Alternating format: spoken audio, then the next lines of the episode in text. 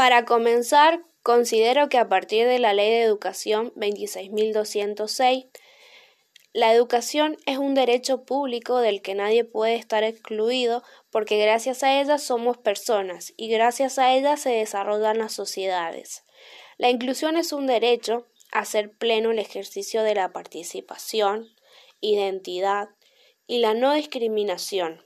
Esto nos lleva a una inclusión educativa, a que el alumno con discapacidad pueda acceder a una escuela en la comunidad donde vive, a que pueda educarse con sus pares, a recibir la ayuda de profesionales, el acompañamiento de las familias y las configuraciones de apoyos curriculares que necesite a partir de los docentes.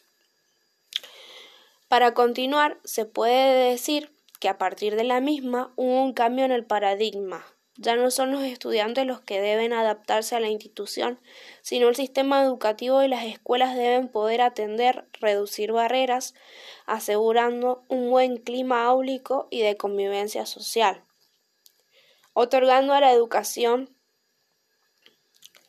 eh, equidad y calidad, asegurando el acceso a la permanencia, al aprendizaje. Esto solo será logrado ya que la inclusión es transversal, atraviesa todos los niveles y modalidades del sistema educativo.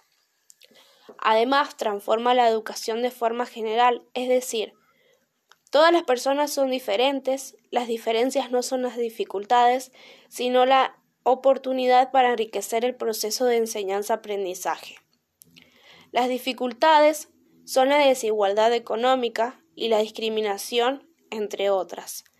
También se podría decir que la misma es un proceso gradual, ya que los apoyos están disponibles para todos los estudiantes, entendiendo que los apoyos son todos aquellos recursos que cumplen y refuerzan las prácticas diarias de los docentes y de los estudiantes. El hecho de ofrecer una educación de calidad a todos los estudiantes y no solo a una parte de la sociedad y también el desarrollar escuelas donde tengamos estudiantes con diferentes contextos y necesidades son una herramienta poderosa para realizar una sociedad mejor.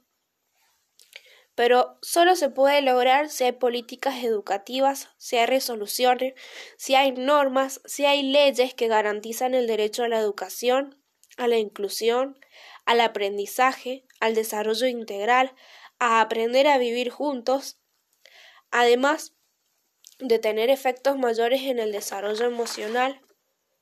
También tiene eh, efectos en las relaciones de interdependencias positivas, de colaboración entre otros. Esto les permite no solo a los alumnos, sino también a la sociedad en sí tener mayor diversidad.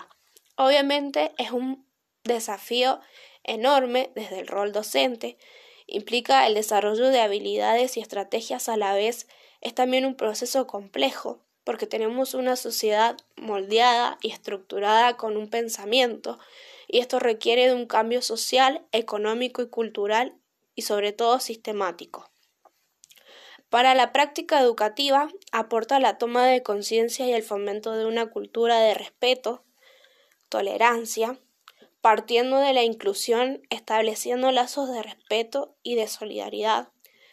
Además, fortalece actitudes favorables de conocimiento y orientación en materia educativa y social, como también contribuye a progresar en calidad de proceso de enseñanza-aprendizaje.